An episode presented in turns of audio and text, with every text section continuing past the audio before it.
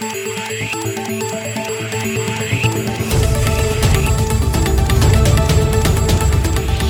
et bienvenue à cette nouvelle édition de Sciences et Développement, le magazine scientifique de SciDev.net en partenariat avec euh, votre radio. Présentation Sylvia Coussan. Au menu cette semaine, au Gabon, la procréation médicalement assistée par fécondation in vitro est désormais effective dans le pays. Un service spécialisé PMA est ouvert à Libreville. En Côte d'Ivoire, le gouvernement a décidé d'alléger le contrôle sanitaire dans le cadre de la lutte contre la Covid-19. Le test PCR ne sera plus exigé aux voyageurs à destination du pays s'ils présentent la preuve d'une vaccination complète.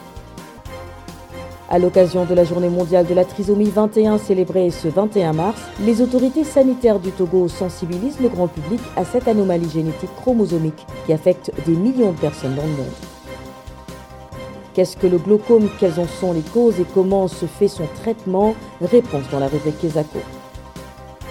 Et puis comme d'habitude, l'agenda scientifique, ce sera en fin de magazine.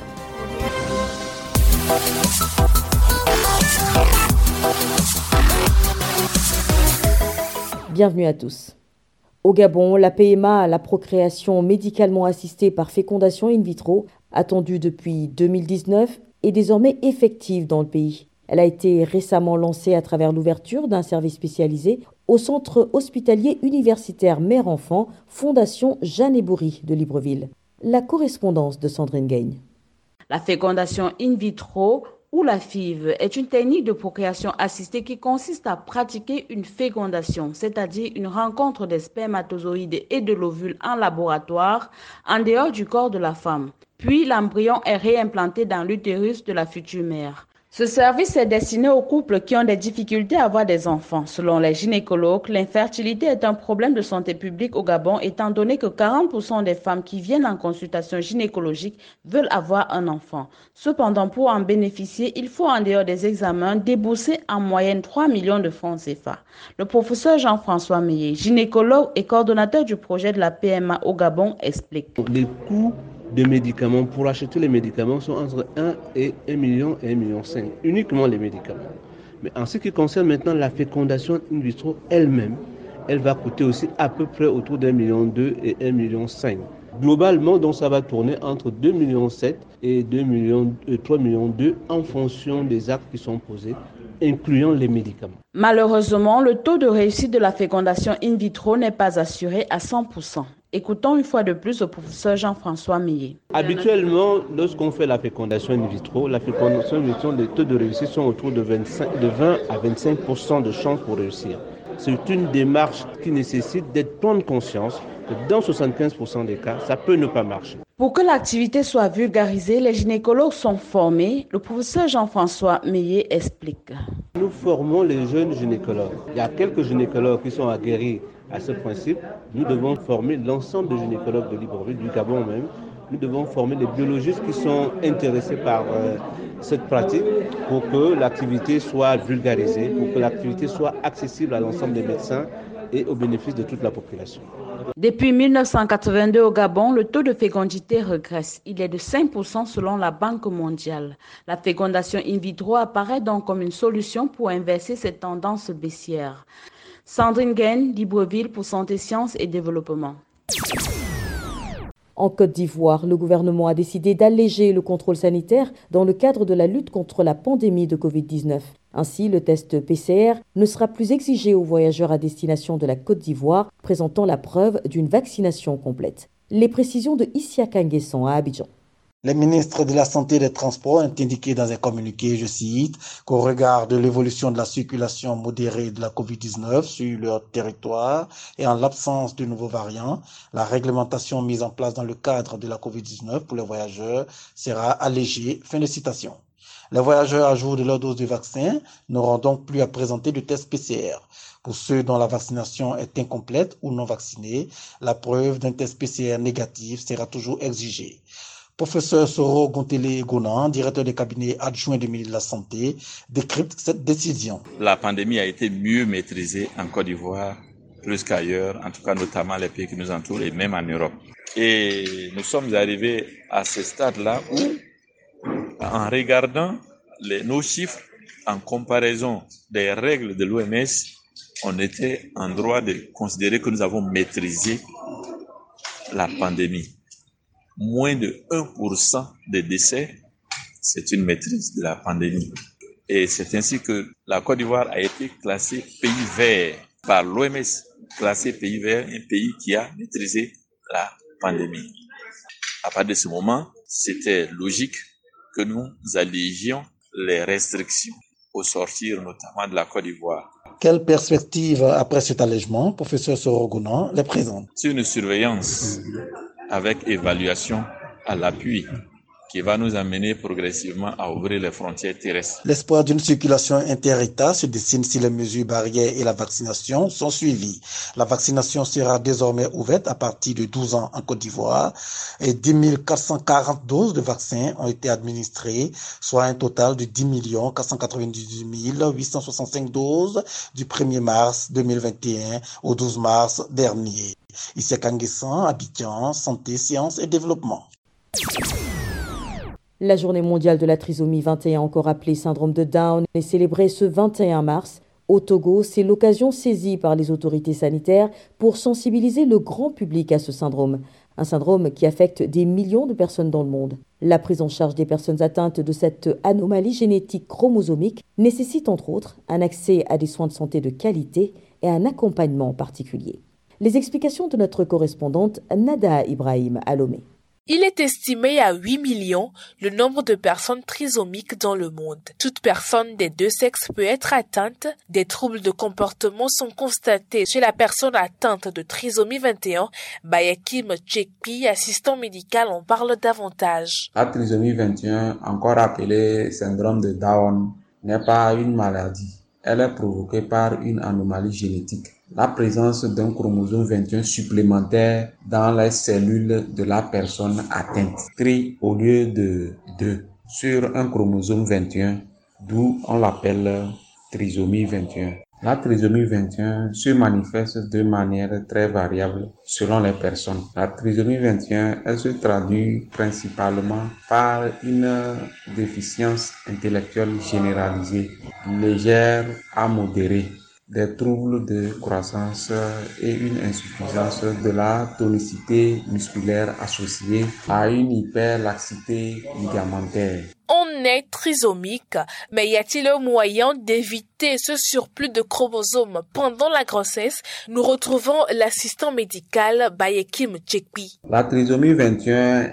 n'a pas de moyen de prévention au cours de la grossesse, puisque c'est une anomalie génétique qui se passe au niveau de la cellule du fœtus. Donc il est très difficile d'avoir un moyen de prévention de la trisomie. Mais néanmoins, on peut détecter une malformation. Cette anomalie peut être révélée par des examens. Aucun traitement ne permet d'améliorer les capacités intellectuelles de la personne trisomique.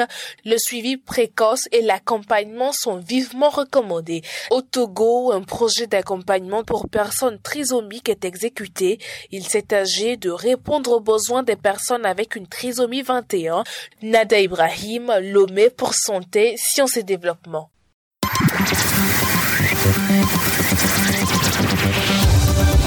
Kesako, qu'est-ce que c'est? Vos questions à la rédaction, les réponses de nos experts. La question de cette semaine vient de Guinée, écoutons-la. Bonjour Saïdev, je m'appelle Mohamed Lamine Komara. Je vis en Guinée-Conakry. J'aimerais savoir ce que c'est qu'un glaucome. Comment se manifeste-t-il? Quelles en sont les causes? Et comment se fait le traitement de cette maladie? Merci. Rendons-nous à l'instant à Conakry pour retrouver Samuel Duelamou. Bonjour Samuel.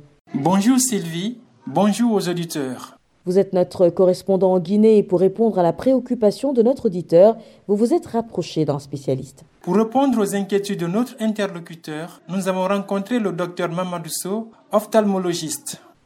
La maladie glaucomateuse, c'est une maladie cécitante. C'est une neuropathie optique. C'est-à-dire que c'est une maladie qui affecte le nerf de l'œil, notamment le nerf optique. Une maladie qui abîme la tête du nerf optique. Généralement, c'est la tension de l'œil qui s'élève, la pression est antérieure, mais les conséquences sont postérieures. Et à ne pas oublier, on peut avoir aussi de glaucome sans tension élevée. On peut même parler de normoglaucome. Contrairement à la cataracte, la cataracte, le malade devient aveugle. Tu opères, il voit, il danse, il chante, il sourit pour toi. Concernant le glaucome, ça affecte surtout le champ visuel. Parfois, vous pouvez trouver un glaucomateur qui a une acuité visuelle de 10 sur 10. Mais il s'agit là d'une vision de tunnel, tunnelisé. Tout ce qui est devant son, on va correctement. Tout ce qui est à la périphérie, tout est fou. Voilà des malades qui font beaucoup d'accidents. Pourquoi? Parce qu'il y a une altération du champ visuel. Quand un glaucomateur conduit sa voiture, il arrive dans un carrefour, il a des problèmes. Dites-moi, docteur, c'est quoi les causes? N'oubliez pas qu'il y a des glaucomes congénitaux. Il y a des enfants d'emblée qui naissent avec leur glaucome, à l'image aussi de la cataracte congénitale. Les causes réelles sont très discutées.